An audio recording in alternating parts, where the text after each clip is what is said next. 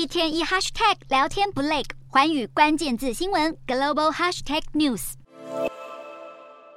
鸡蛋一直涨，日本民众尽管很无奈，还是得买下去。受到饲料价格高涨以及禽流感扩大影响，日本鸡蛋供应量大减，蛋价水涨船高。今年二月批发价格平均来到每公斤三百二十七日元，约新台币七十四元，已经是一九九三年以来新高纪录。不止鸡蛋，日本的海鲜价格因为营运成本上涨和工艺短缺，价格也居高不下。万物齐涨，推升通膨压力已经是全球性现象。在匈牙利，消费者到年底前都还得勒紧裤带过日。英国民众生活成本也大幅增加，与去年同期相较，截至二月十九号的四周内，食品价格涨幅高达百分之十七点一。而食品杂货的价格是在英国飙涨的能源开销之后，民众第二大的财务压力。现在英国有高达四分之一的家庭面临经济困难。不过好消息是，英国消费者物价指数去年十月达到四十一年高点后，上个月已经些微回落到百分之十点一，显示随着能源价格下滑，整体通膨正在逐渐放缓。